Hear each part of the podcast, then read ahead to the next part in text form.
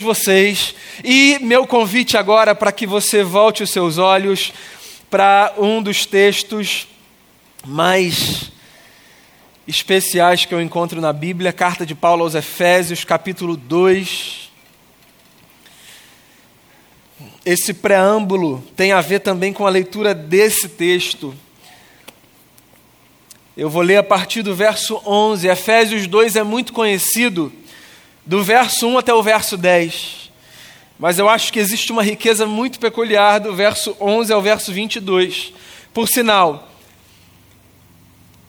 como está dito ali na tela, eu vou ler numa versão que não é a versão que a gente costuma ler. Então, se você está lendo na sua própria Bíblia e se você está com a versão que a gente costuma usar, que é a nova versão internacional, você vai reparar uma pequena diferença de um mesmo texto com uma outra tradução. Eu estou lendo na Bíblia a mensagem, que é a Bíblia que eu uso para as minhas devocionais.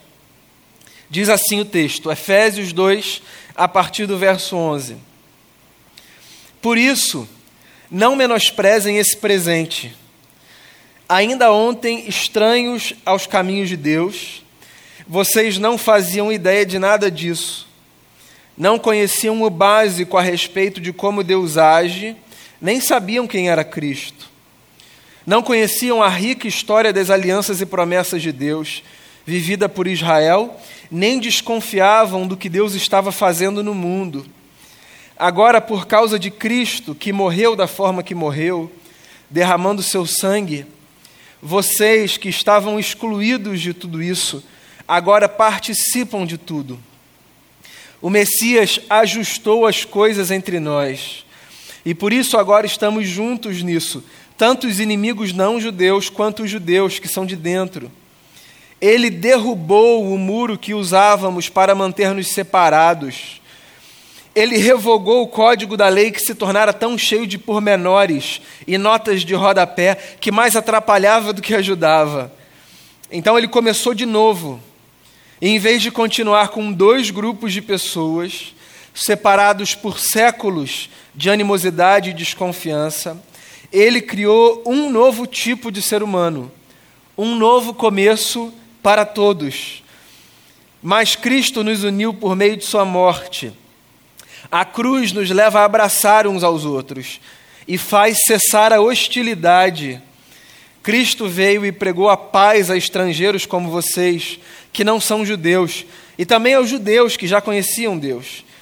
Ele nos tratou como iguais e nos fez iguais.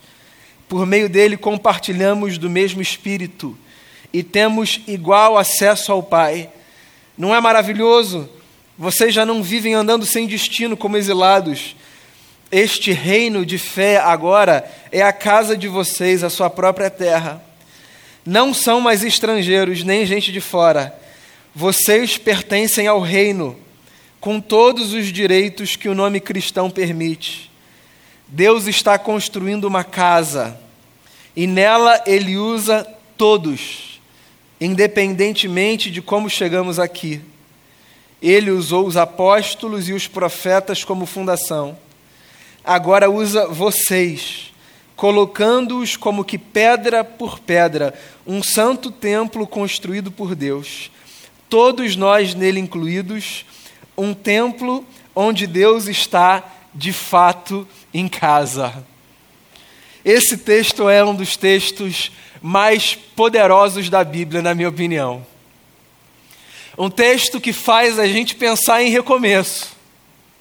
Que, por sinal, não é uma possibilidade que está diante de nós sempre que a gente muda uma página do calendário, seja por um ano novo que chega, por um mês novo que chega.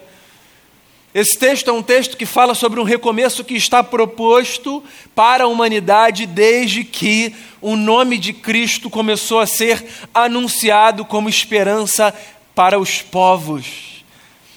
Eu gosto de imaginar esse texto, os cenários que ele me propõe, as figuras que ele coloca diante de mim. Eu não consigo não pensar nesse texto sem olhar para o mundo, a princípio, como um mundo fragmentado, dividido, um mundo separado por muros. Acho que das experiências mais fortes que eu já tive na minha vida foi a experiência de parar certa vez diante do Muro de Berlim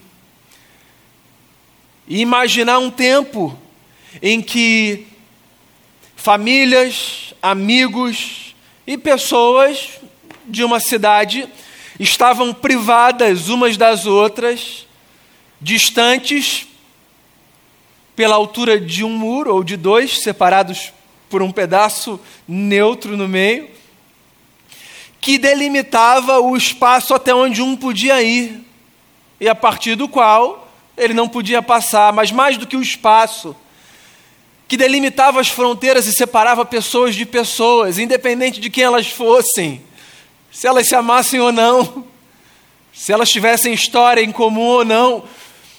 Eu me lembro que parar diante daquele muro foi de uma força tão avassaladora, me imaginar num, num cenário em que, por razões absolutamente aleatórias, eu vou colocar desse jeito, histórias foram interrompidas, porque foi decidido que, que o mundo seria separado por fronteiras intransponíveis.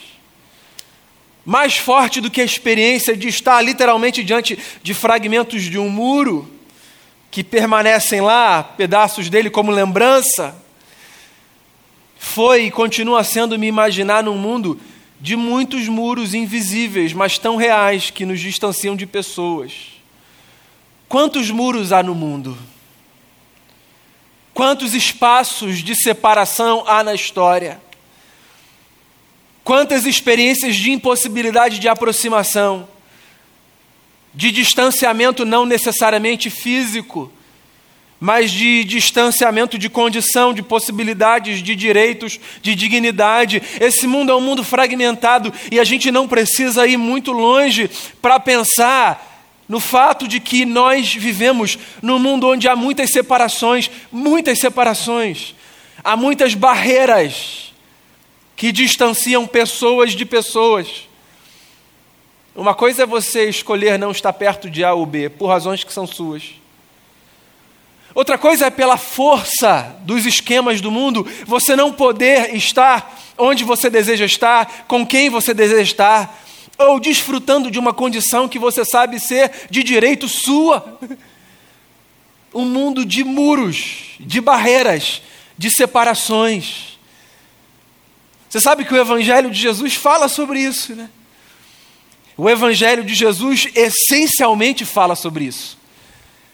Efésios 2 é um texto que fala sobre a experiência graciosa da salvação. Eu disse no começo aqui da minha fala, o trecho mais conhecido dessa carta, desse capítulo dessa carta, perdão, é o trecho da primeira metade do capítulo, que vai do verso 1 até o verso 10. O trecho em que Paulo diz, por exemplo, pela graça vocês são salvos, não por obras, isso não vem de vocês, é dom de Deus, para que ninguém se glorie. Essa parte é a parte mais conhecida. Mas a parte seguinte é fundamental para a gente entender a primeira. Porque a parte seguinte é a parte que nos lembra que nesse mundo, onde Deus opera pela sua graça e não pelas nossas obras, por causa de Jesus, não faz o menor sentido nós sustentarmos muros reais ou invisíveis que nos separam de pessoas. Essa é a pergunta que eu faço a você e que eu encorajo você a responder para si, aí na sua consciência. Quais são os muros que estão postos diante de você? Quais são os muros que você ajudou a erigir, mas que não necessariamente precisam permanecer ali? Quais são os símbolos de separação que permanecem diante dos nossos olhos e que nos impedem de ver além, de enxergar o horizonte, de perceber pessoas, de olhá-las no olho e perceber que às vezes elas não são aquilo que nós imaginávamos que elas eram? O que o apóstolo Paulo está dizendo aqui nesse texto é que antes a gente tinha uma outra compreensão de mundo. Como se dissesse assim: ok, é possível que em algum momento fosse natural para vocês perceber o mundo como espaço de separação e de fragmentação. Como se Paulo dissesse: é possível que em algum momento da história vocês mesmos considerassem natural olhar a vida como, como essa experiência de guetos, de grupos que não se misturam, de núcleos que se separam intencionalmente, marcando as suas diferenças e disputando força e lugar. É possível, diz o apóstolo, que vocês tenham tido uma experiência de vida na qual vocês tratassem essas coisas como natural. E não só é possível, como é um fato, se a gente olhar para a história, não apenas para a história da humanidade, mas para a nossa própria história, a forma como a gente cresce, a maneira como a gente aprende tantas coisas.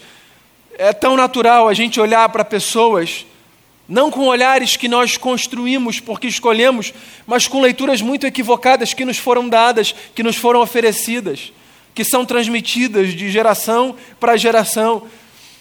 Leituras que fazem com que a gente dê mais dignidade ou menos dignidade às pessoas por razões absolutamente aleatórias. Sim, amigos e amigas, por mais que nós sejamos pessoas boas, bacanas, dignas, a verdade é que nós vivemos num mundo que nos faz acreditar que a leitura da existência enquanto palco de fragmentação, separação, divisão e escalonamento é absolutamente natural, mas a verdade é que, à luz do Evangelho, isso não é em nada natural. Em nada natural. O apóstolo Paulo está dizendo isso aqui. Nós somos salvos pela graça, pela graça de um Deus que em Cristo derrubou o muro da inimizade. Então eu queria que você pensasse no Evangelho de Jesus como essa força divina que faz cair os muros que nós erigimos na história para nos protegermos, muitas aspas aqui, de pessoas, de grupos, eu queria encorajar você a olhar o Evangelho de Jesus como essa força que nos leva a olhar para a história a partir de outra perspectiva e que nos leva a questionar as leituras que nós talvez tínhamos como absolutas e que nos fazem julgar pessoas como maiores e menores. Você ter uma ideia, no caso do texto aqui, do contexto dessa gente, judeus e gentios se olhavam enquanto diferentes entre si. E cada qual, obviamente, olhava o outro como menor do que si. Os judeus olhavam os gentios de cima. Gentios, para aquele tempo e para aquela cultura, eram todos os homens e todas as mulheres que não faziam parte dos judeus. Os judeus convertidos a Jesus olhavam para os gentios como se eles fossem menores. E os gentios, consequentemente, olhavam para os judeus da mesma forma, como se menores fossem presos a leis, a ritos antigos. E havia sempre essa disputa de olhares, muito simbólica, por sinal, de um comportamento humano, que é o comportamento de nós olharmos para aqueles que não são como nós, nas leituras que nós fazemos, e os julgarmos como menores. E aí o que Paulo está dizendo aqui no texto é: prestem atenção, Jesus derrubou esse muro que estabelecia divisão entre vocês. E tem um detalhe aqui nesse texto que eu acho absolutamente fascinante. Paulo, aqui nesse texto, diz assim: o Messias ajustou as coisas entre nós. Ele ajustou as coisas. E por isso agora nós estamos juntos nisso. Tanto, tanto os inimigos não judeus quanto os judeus que são de dentro. Ele derrubou um muro que usávamos para manter-nos separados. Agora, olha só esse pedaço na versão que eu estou lendo. Ele revogou o código da lei que se tornara tão cheio de pormenores e notas de rodapé que mais atrapalhava do que ajudava. Eu acho essa metáfora fascinante. O que Paulo está dizendo aqui é o seguinte: vocês já pararam para pensar que às vezes nós damos importância demasiada aos pormenores e às notas de rodapé, que geralmente existem para dar explicação ao fato, mas que não são o fato em si, são explicações do fato. O que Paulo está dizendo é o seguinte: às vezes a gente ignora o que é essencial e a gente olha porque a nota de rodapé e a gente dá mais valor à nota de rodapé do que ao essencial. E ao ler esse texto, eu fico tentando pensar e me imaginar nesse lugar do sujeito em que tantas vezes deu mais importância ao não essencial do que ao essencial, me distanciando de pessoas, construindo muros, porque porque o não essencial aos meus olhos era mais importante do que o essencial. E quanto tempo a gente perde? E quanta humanidade a gente perde, como a gente diminui. Quando a gente constrói uma história dando mais valor àquilo que é menos importante. O Evangelho, nesse sentido, ajusta a nossa percepção de mundo. O Evangelho chama a gente para perceber o que é mais importante na vida. E é isso que eu pergunto a você: o que é mais importante na vida? Quais são as coisas mais importantes que deveriam fazer com que muros fossem derrubados e não construídos? E quais são os pormenores da existência que são tratados como, como absolutos, quando na verdade são detalhe de detalhe? Isso é tão atual, é tão verdadeiro. Como hoje a gente se aproxima ou se separa de pessoas, e eu vou usar aqui os mesmos exemplos, você me perdoe, por opinião política a gente risca pessoas da vida porque elas pensam diferente da gente. Isso, isso é uma loucura. Não que o comportamento seja novo, mas eu fico me imaginando se há 10 anos, eu não vou longe, há 10 anos, a gente usava esse elemento como um critério de aproximação ou distanciamento de pessoas. Ah, você é de esquerda, sou de direita, esquece, vai para lá.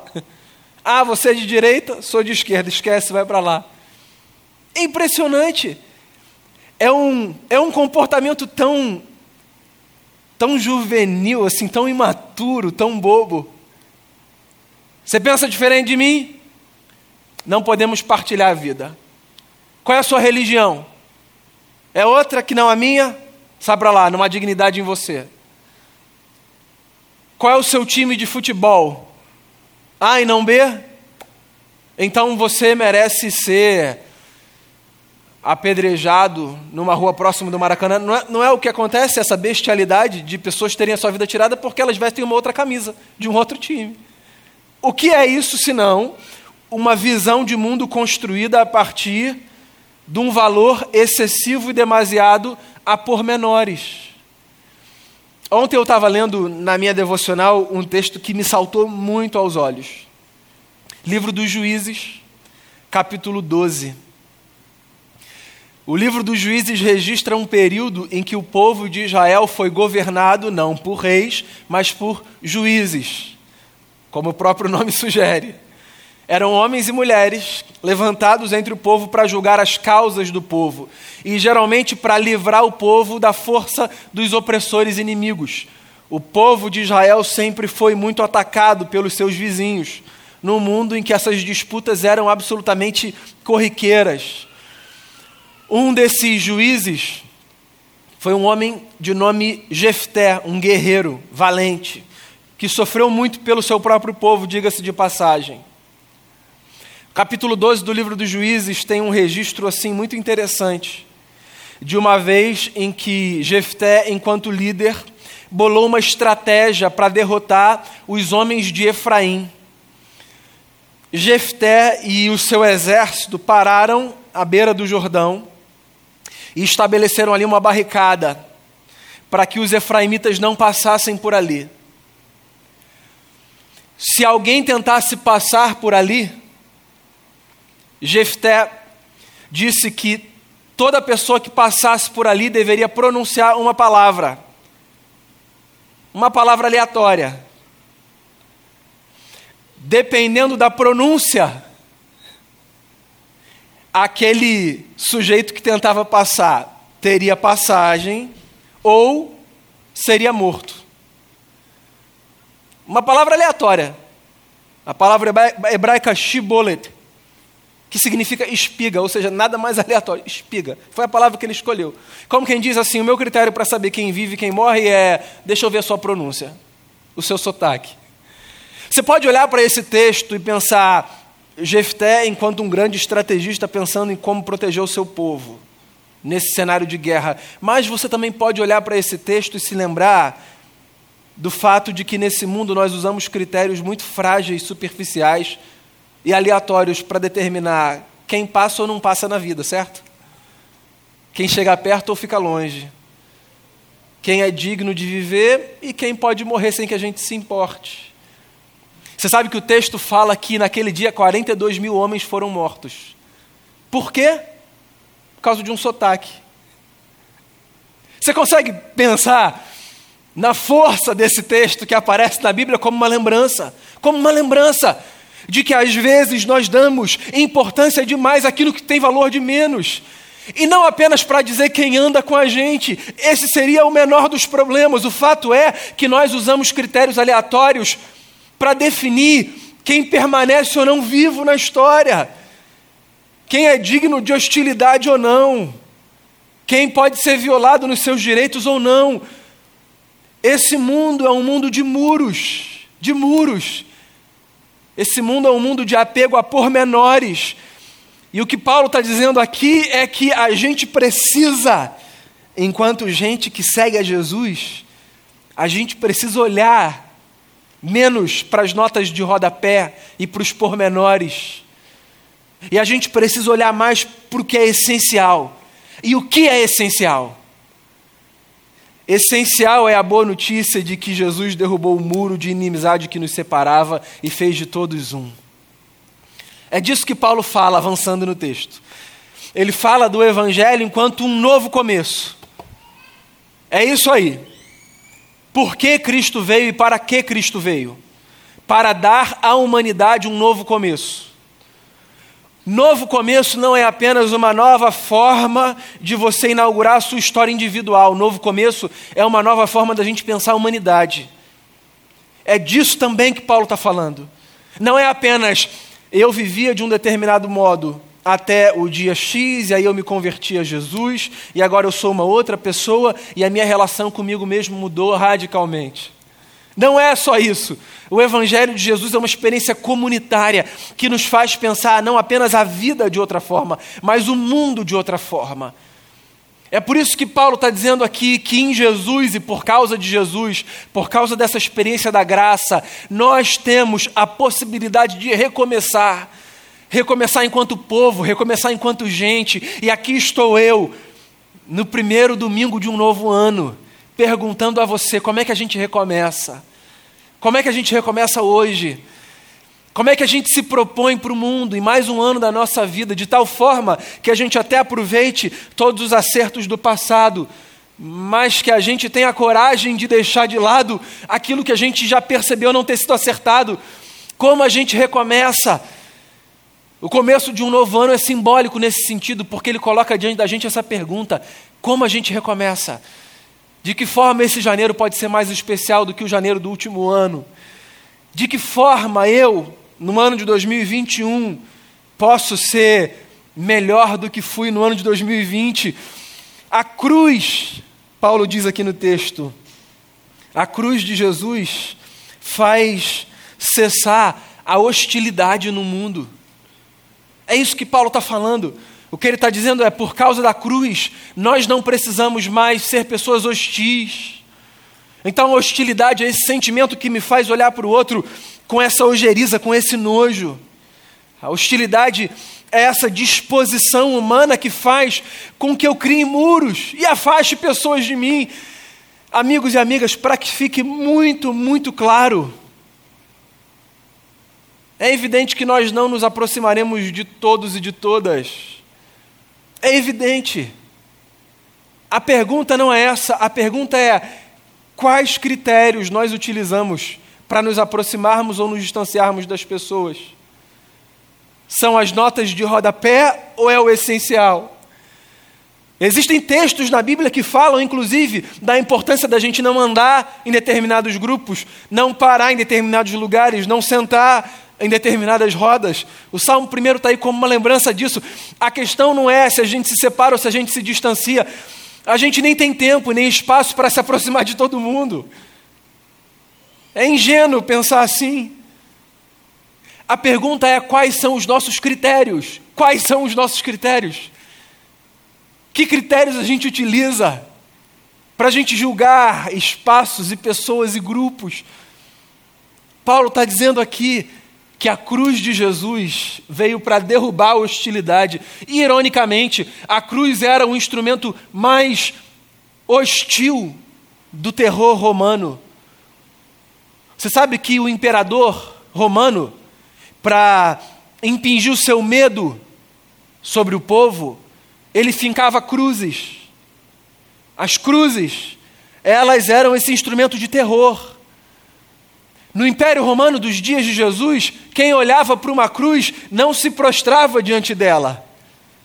Olhar para uma cruz era ser lembrado do terror ao qual estava sujeito todo aquele e toda aquela que transgredia de forma mais intensa contra a força do império.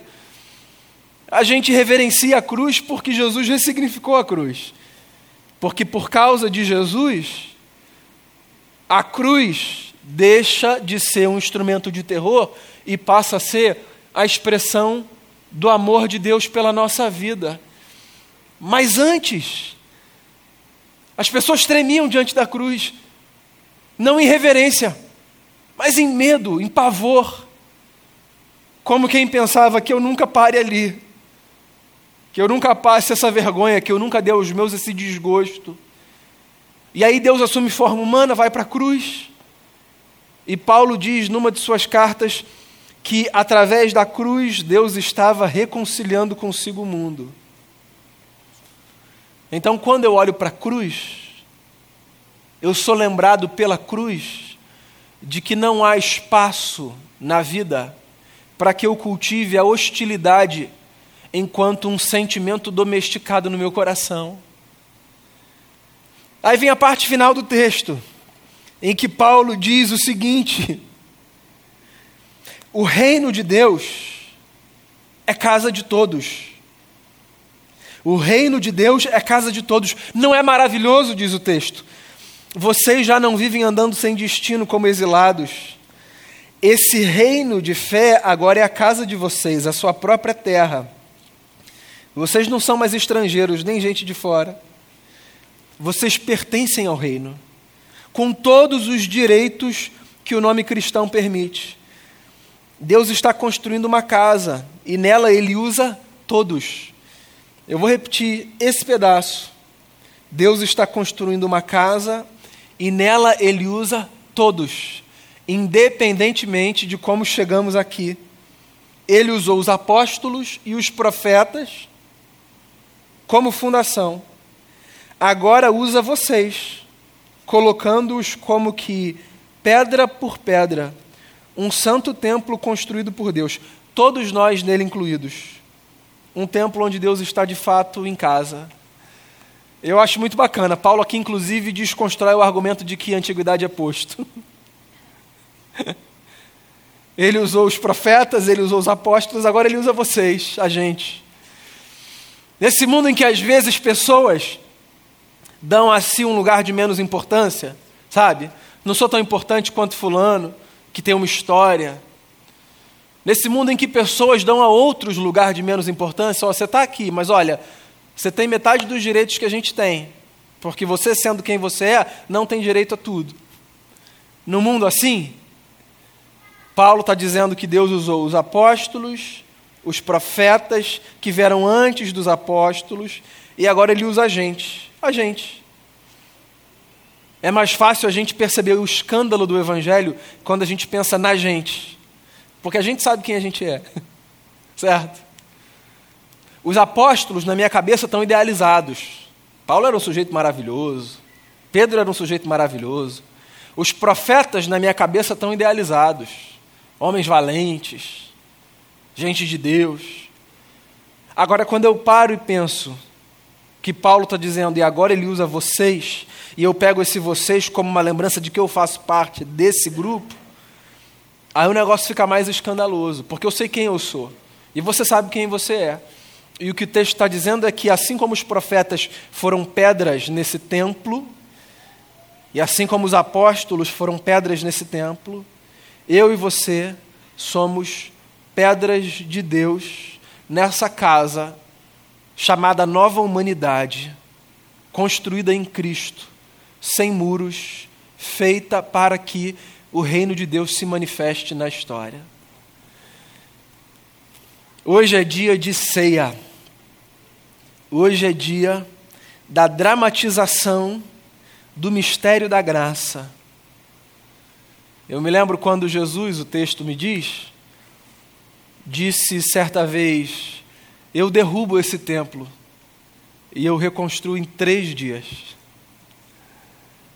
O que trouxe incompreensão, escândalo e senso de blasfêmia por parte daqueles que ouviam. Como o Senhor destrói templo? Esse templo, o santo templo. Jesus falava de si, da sua vida. Ele, enquanto casa de Deus. Um prenúncio de uma nova leitura que os apóstolos teriam, mas que o povo não tinha ainda. A leitura de que casa de Deus somos nós. Por causa da vida de Jesus dada em meu favor, em seu favor, e em favor de gente que você nem pode imaginar. Por causa da vida de Jesus dada em favor de todos. O escândalo do reino é esse. Todo mundo que entende essa mensagem pode olhar e dizer: Eu faço parte do vocês, que agora é uma pedra nesse grande templo que é a casa de Deus. Qual é o meu desejo para o ano de 2021?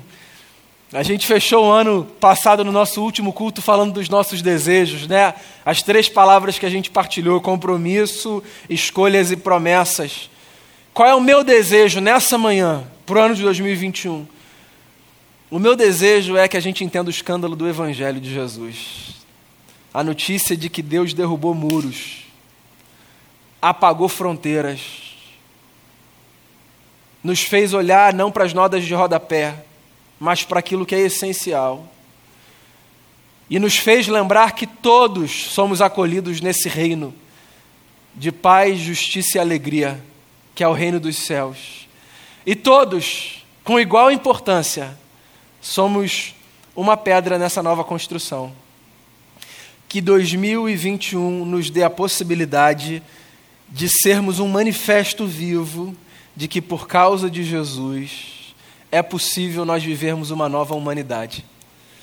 Olhando uns para os outros, não de cima ou de baixo, mas na linearidade de uma existência que nos faz olhar para toda e cada pessoa como gente que carrega em si a imagem do eterno, gente pela qual Jesus morreu e ressuscitou, e gente que pode fazer parte desse novo prédio, essa nova edificação chamada Casa de Deus, que somos nós. Eu quero convidar você, a partir dessa reflexão, a fechar os seus olhos, fazer uma oração e preparar o seu coração para a ceia do Senhor. A gente começou esse culto ouvindo a leitura de um texto. E eu quero que enquanto a gente se prepara para a ceia, aqui e aí na sua casa, eu quero que você se lembre dessa experiência bonita dos primeiros dias da igreja.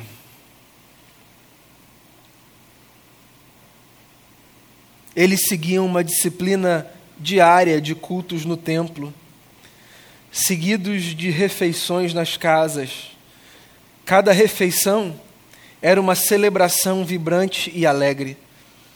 Com muito louvor a Deus, o povo da cidade apreciava o que via, e todos os dias o número deles aumentava, e Deus acrescentava os que iam sendo salvos.